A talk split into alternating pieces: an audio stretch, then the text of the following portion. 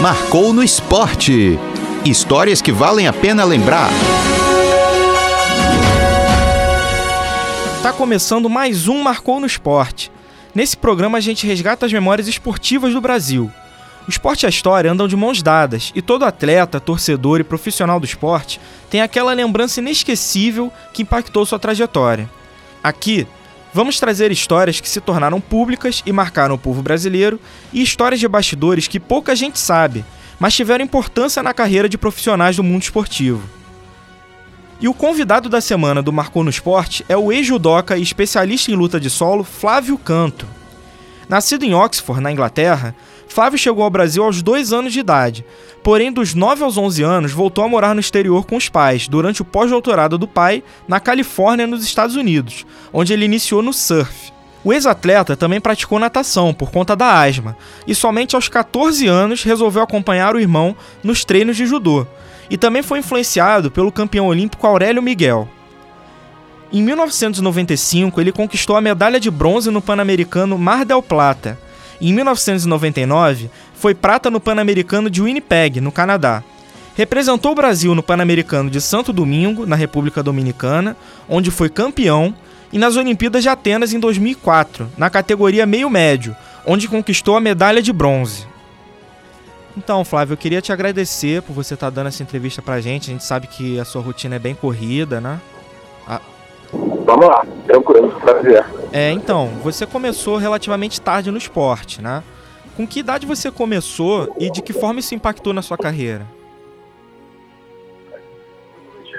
Eu comecei com 13 para 14, né, no mês que eu faria 14 anos, mas comecei com a pessoa certa, comecei com o Geraldo, que era técnico da seleção olímpica, e tem aquela característica de grandes né, senseis de acreditar em você por você quando você não acredita. E fez esse papel durante muitos anos e acabou dando certo, assim, cheguei na seleção em cinco anos, aí minha vida mudou completamente, passei a ser atleta da seleção brasileira durante quase 15 anos da minha vida, rodando o mundo. Então comecei tarde, mas com a pessoa certa. Dá para dizer que ele é o seu ídolo, que é a sua inspiração no, no esporte? É, eu acho que ídolo é diferente. O Geraldo é um segundo pai para mim, assim, foi que é ainda, porque é um dos fundadores do Reação, meu braço direito lá, é responsável pelo programa olímpico.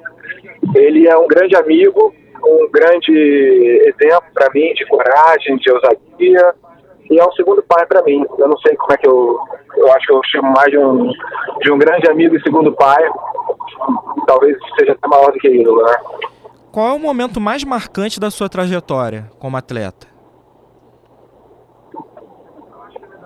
Eu acho que a medalha olímpica. Eu tive um período importante, que eu fiquei em primeiro do ranking mundial por um ano e meio, mas a medalha de bronze na Olimpíada foi muito marcante porque meu pai tinha tido um infarto poucos meses antes, ele quase morreu, mas se recuperou, foi para a Olimpíada comigo e ter o jantar da família depois da Olimpíada com meu pai vivo foi assim o momento mais marcante da minha vida e como estava do lado daquela medalhazinha, acabou que a medalha ficou para mim muito importante também.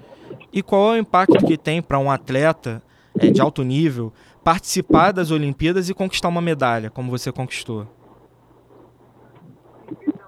A Olimpíada é um momento ímpar né, na vida de todo atleta. Muitos atletas extraordinários não conseguem ir para a Olimpíada, ou porque não classificam, ou porque tem uma lesão na época da Olimpíada.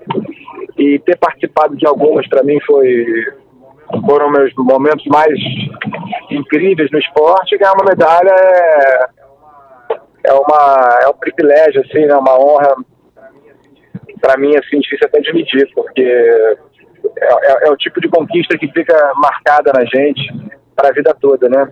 Então foi, assim, é um, é um privilégio, assim, um privilégio, uma honra.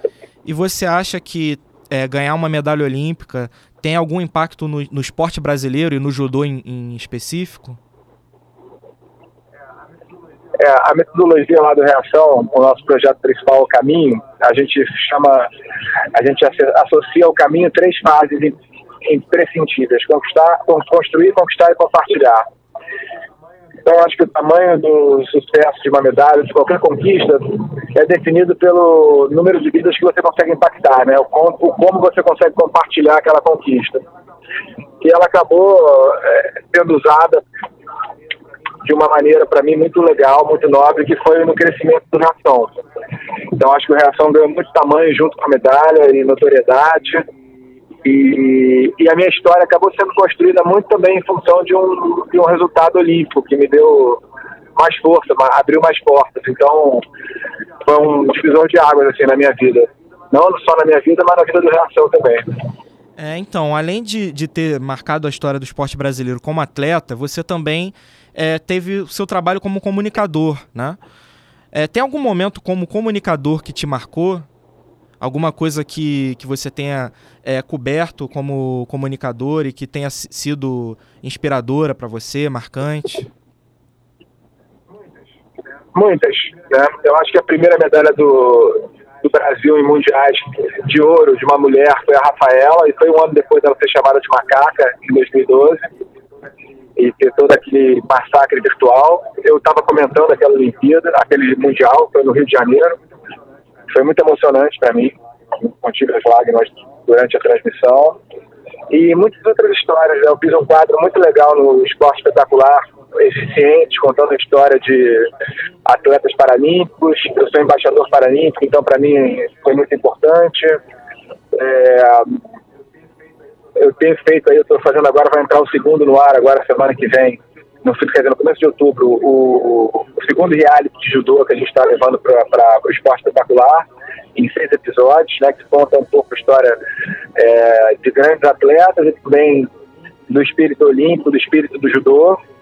Essa tem sido uma, uma experiência para mim muito bacana. E o Criança Esperança, né, que é o lugar onde eu mais me, é, me sinto em casa, porque está dentro desse universo do terceiro setor. Flávio, eu queria agradecer por você ter dado essa entrevista para gente, que foi é, acrescentou bastante para o nosso, pro nosso podcast. Pô, um prazer, cara. Sucesso aí para vocês. Valeu, um abraço. Abraço grande, hein? Nas Olimpíadas de 2016, sediadas no Rio, a judoca Rafaela Silva conquistou o ouro e levou Flávio Canto às lágrimas. Isso porque Rafaela iniciou no judô aos 5 anos de idade no Instituto Reação, projeto criado por Flávio, amigos e familiares, que tem como objetivo promover o desenvolvimento humano e a inclusão social através do judô. E você, tem algum momento esportivo que te marcou? A cada semana vamos trazer um torcedor para contar uma história do esporte que tenha sido importante na sua vida. Que tal relembrar? Eu me lembro. Eu me lembro. Eu me lembro. Eu me lembro. Eu me lembro. Eu me lembro. Eu me lembro. Eu me lembro. Ah, eu me lembro. Bom, eu me lembro daquela vitória do Thiago no salto com vara contra o francês na última Olimpíada. O francês tinha conseguido o recorde mundial no último salto. Ele foi lá e conseguiu bater, pulou mais de 6 metros de altura e ganhou do cara na nossa casa.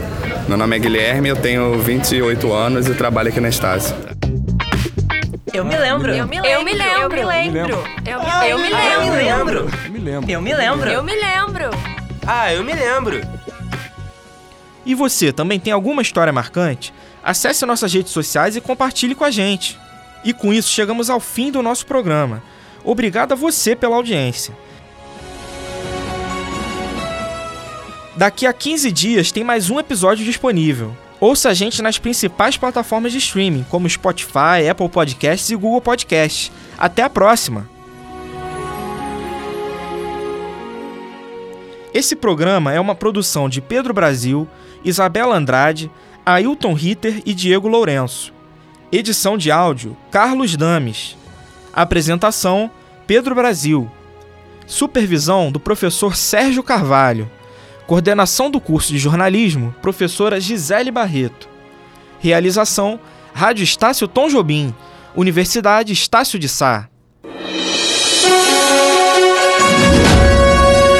Marcou no esporte.